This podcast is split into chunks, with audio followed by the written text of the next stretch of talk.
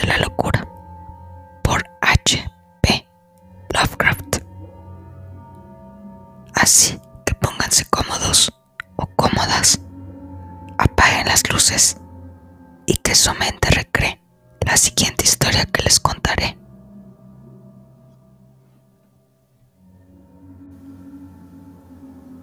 Habrá quien nos tache de locos insensibles por pensar en el túnel norte y el abismo justo después de un hallazgo tan siniestro. Y debo decir que no nos lo habríamos planteado tan pronto de no haber sido por una circunstancia concreta que suscitó una nueva serie de especulaciones. Acabábamos de tapar al pobre Kedney con la lona y estábamos sumidos en una especie de muda perplejidad cuando reparamos en los ruidos. Los primeros que oíamos desde que bajamos del terreno abierto, donde apenas se notaba el viento de la montaña, que gemía Y mundanos que fuesen, su presencia en aquel mundo muerto y remoto era más inesperada e inquietante que cualquier otro sonido grotesco o fabuloso, pues hizo que se tambalearan todas nuestras ideas sobre la armonía cósmica. De haberse tratado de aquel extraño silbido musical de variada cama que el informe de disección de Lake nos había inducido esperar de aquellos seres, y que sin duda nuestra excitada imaginación había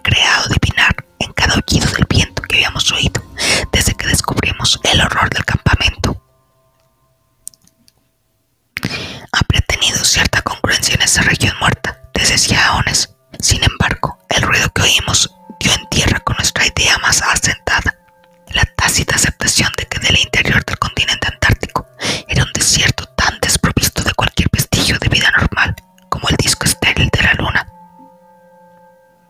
Lo que oímos no fue el grito fabuloso de ninguna secreción sepultada en una tierra primigenia, y cuya sobrenatural resistencia el repudiado sol polar hubiese arrancado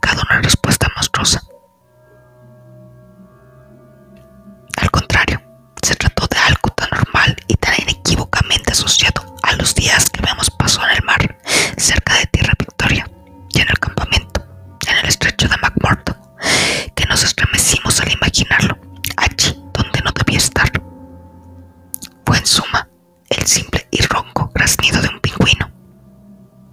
El sonido apagado nos llegó desde unas grietas a nivel subglacial, justo enfrente del pasillo por el que habíamos llegado,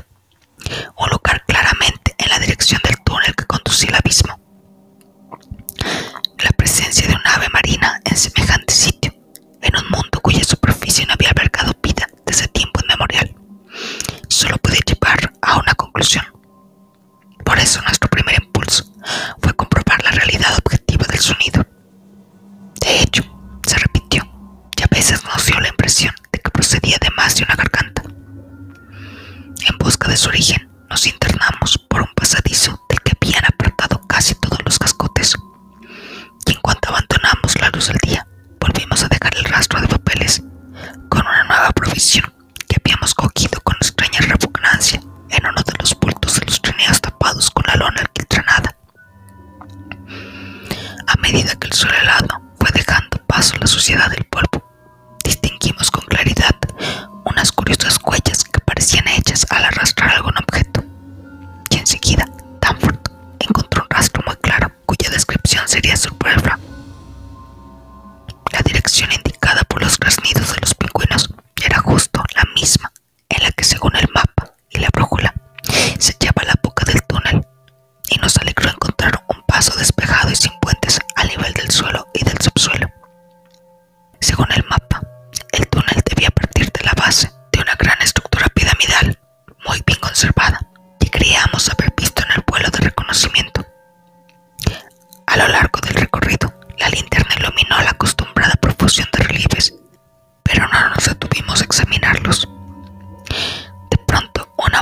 hermosa figura blanca se alzó ante nosotros y encendimos la otra linterna.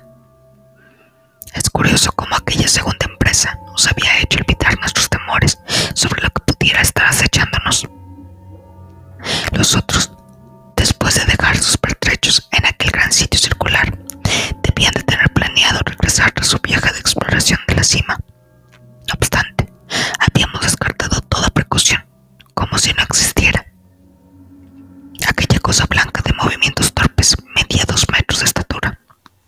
Pero fue como si enseguida nos diésemos cuenta de que no era uno de ellos.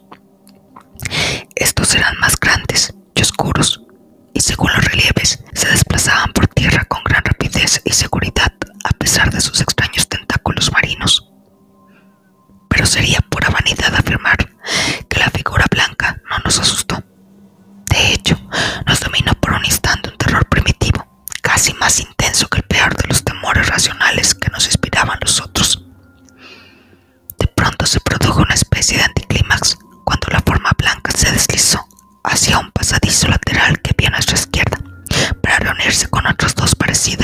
graznaban al unísono.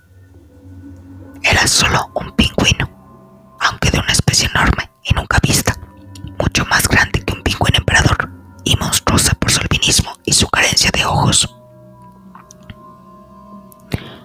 Tras seguir al animal por el pasadizo e iluminar con las linternas al grupo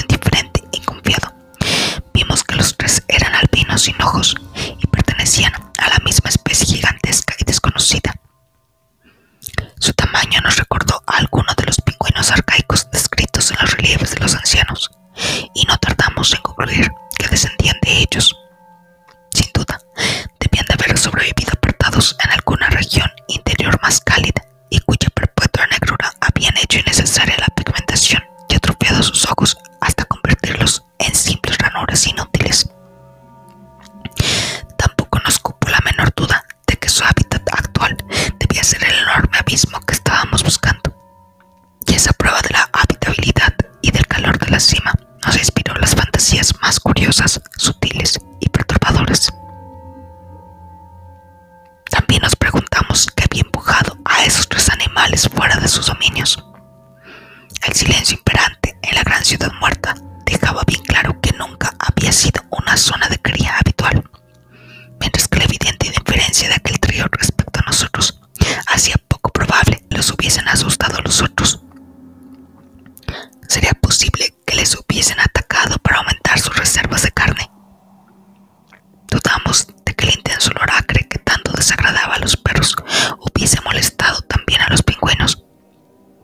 la.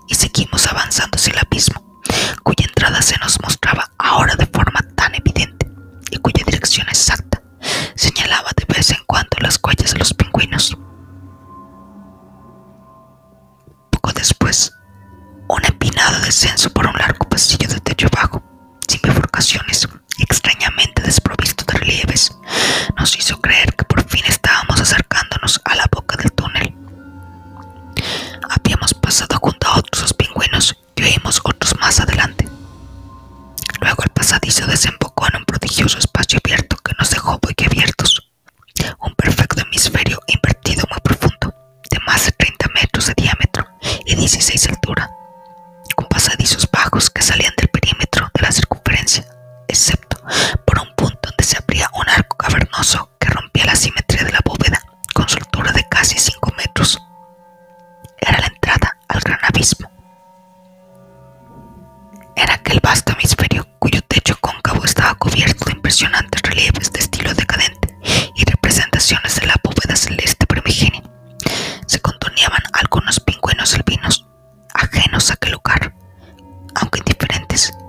El negro túnel se abría indefinidamente formando una empinada pendiente cuyo acceso estaba adornado con jambas y dinteles grotescamente tallados. Nos pareció notar una corriente de aire levemente más cálido procedente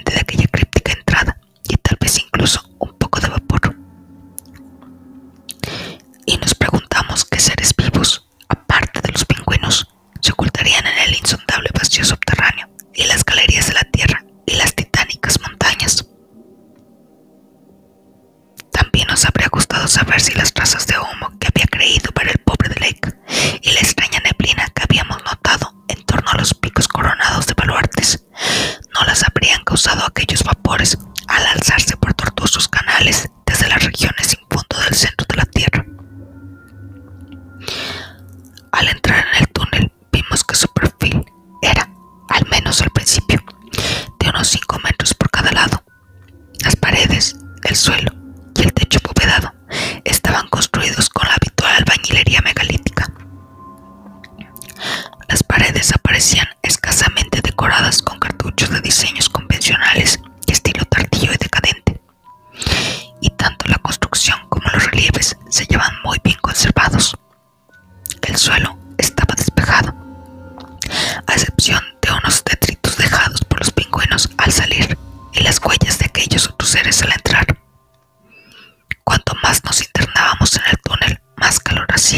e incluso tuvimos que desabrocharnos la ropa. Habríamos dado cualquier cosa por saber si había manifestaciones ígneas allá abajo y si las aguas de aquel mar sin sol eran cálidas. Al cabo de un rato, la mampostería dio paso a la roca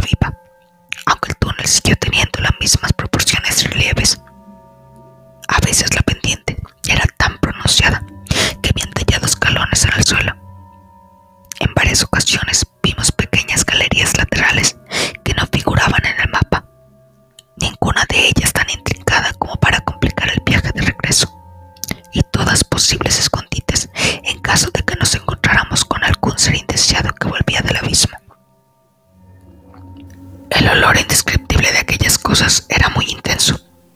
Sin duda, aventurarse en aquel túnel, dadas las circunstancias, era una imprudencia suicida.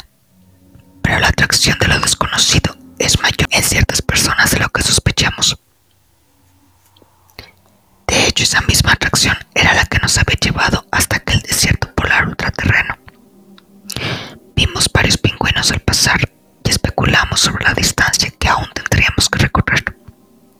Los relieves nos habían inducido a pensar que sería una caminata de un kilómetro y medio cuesta abajo. Pero nuestras anteriores exploraciones nos habían enseñado que el factor de escala no era totalmente fiable. Al cabo de medio kilómetro, aquel olor tan indefinible se fue acentuando y fuimos anotando cuidadosamente las diversas salidas laterales por las que pasábamos. No había vapor visible, como en la entrada, pero sin duda se debía a la falta de contraste con un aire más frío. La temperatura subía deprisa y no nos sorprendió encontrarnos un descuidado montón de material estremecedoramente familiar. Eran pieles y la lona de una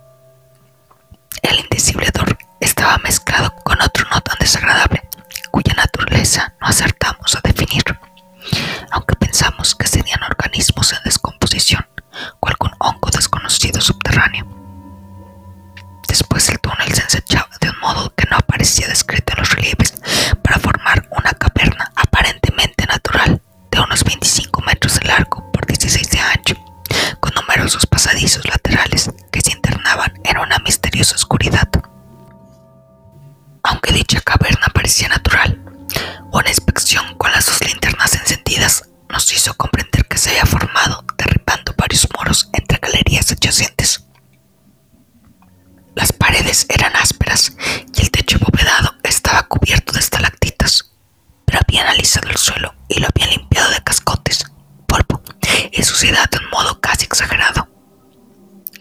Así ocurría con el suelo de todas las grandes galerías que partían de allí, con la excepción de la que nosotros habíamos utilizado, y la singularidad nos dejó muy desconcertados. El nuevo odor añadido al olor indescriptible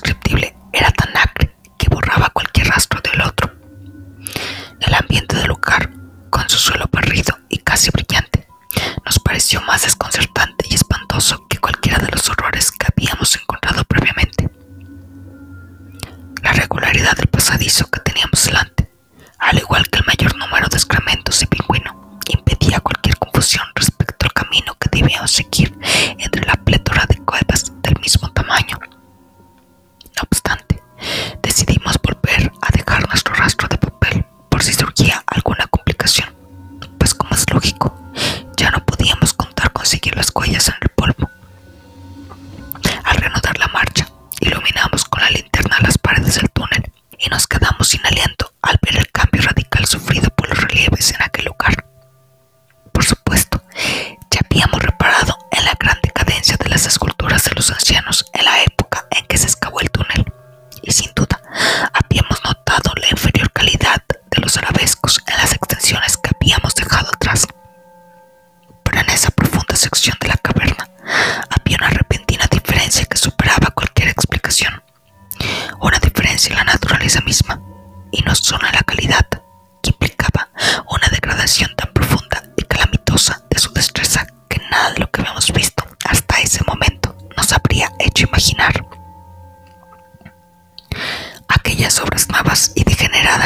Eran groseras, toscas y totalmente carentes de delicadeza en el detalle.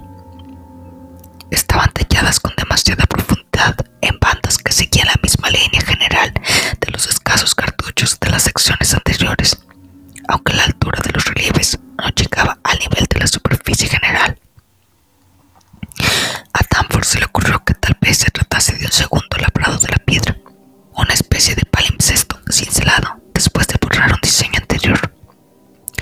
Era de naturaleza puramente decorativa y convencional, y consistía en burdas espirales y ángulos que seguían torpemente la tradición quintil de los ancianos, aunque parecían más una parodia que la continuación de dicha tradición. No logramos librarnos de la sensación de que se había añadido un elemento ajeno al sentimiento estético que subyacía a aquella técnica, un elemento que, según opinaba Danforth, era el responsable de aquella sustitución tan laboriosa. Parecía y al mismo tiempo era muy distinto de lo que habíamos llegado a considerar el arte de los ancianos, y me recordó a híbridos como las descarpadas esculturas de Palmira talladas al estilo romano. La presencia de una pila de linterna gastada en el suelo delante de uno de los motivos más característicos nos dio a entender que los otros también habían visto aquella banda de relieves. Como no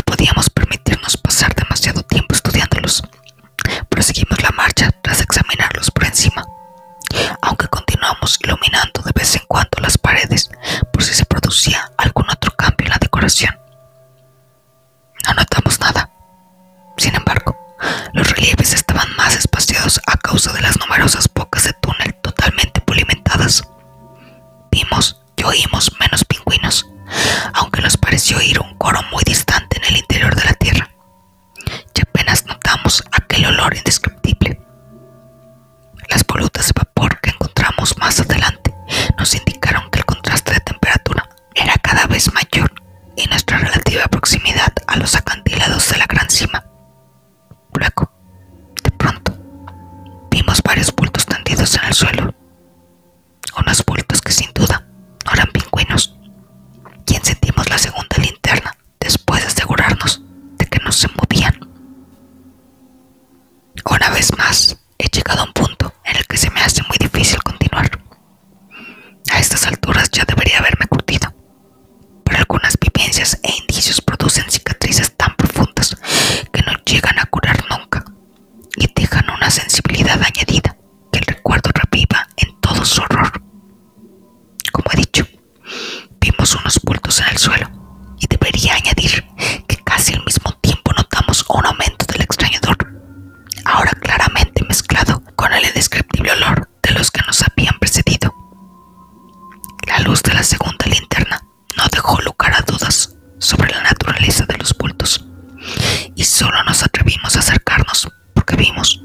incluso desde lejos,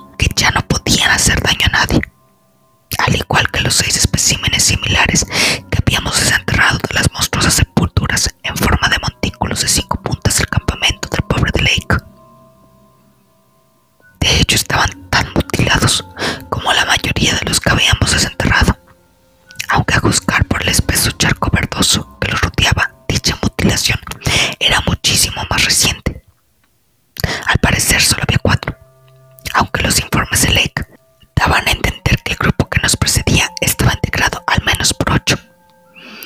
Lo último que habíamos imaginado era encontrarnos en aquel estado, y habríamos dado cualquier cosa por saber que nuestra lucha se había producido en aquella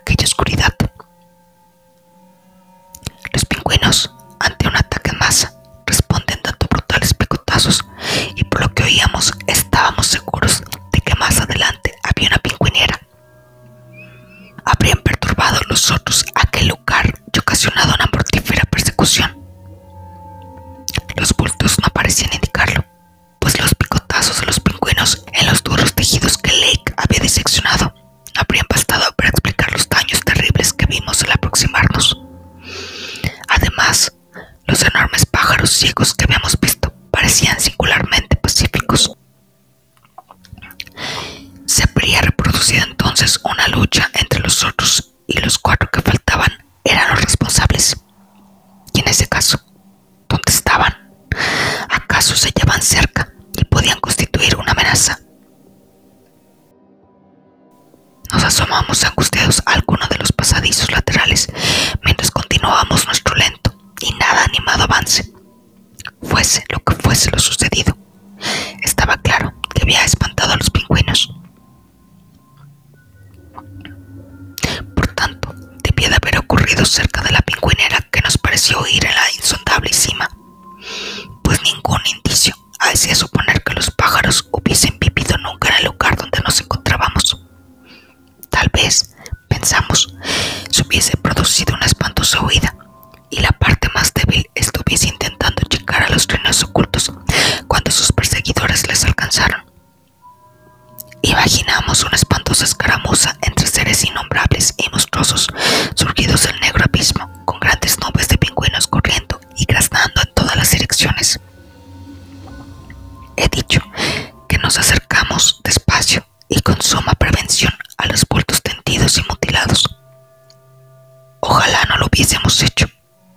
nos hubiéramos limitado a huir a toda velocidad de aquel túnel blasfemo de suelos lisos y resbaladizos, cubiertos de relieves morales degenerados que imitaban y ridiculizaban a los seres a los que habían desbancado.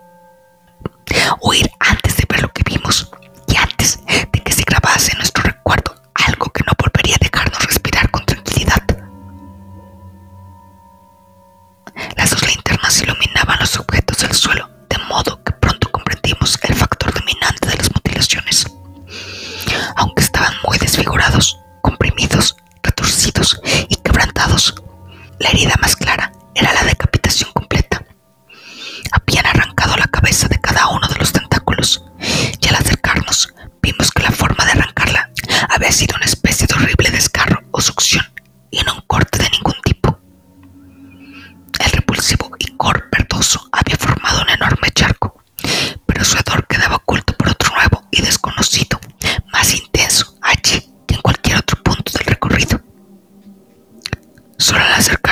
los bultos pudimos atribuir aquel tufo inexplicable a alguna fuente cercana, y en cuanto lo hicimos, Danforth, al recordar ciertos relieves muy descriptivos de la historia de los ancianos en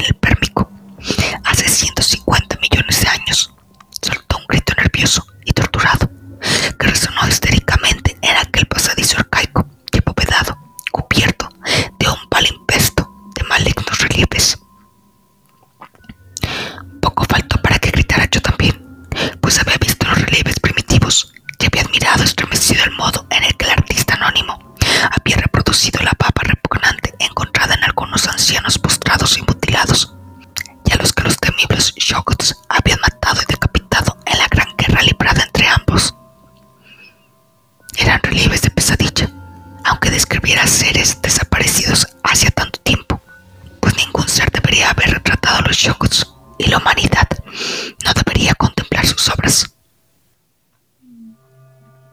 El autor loco del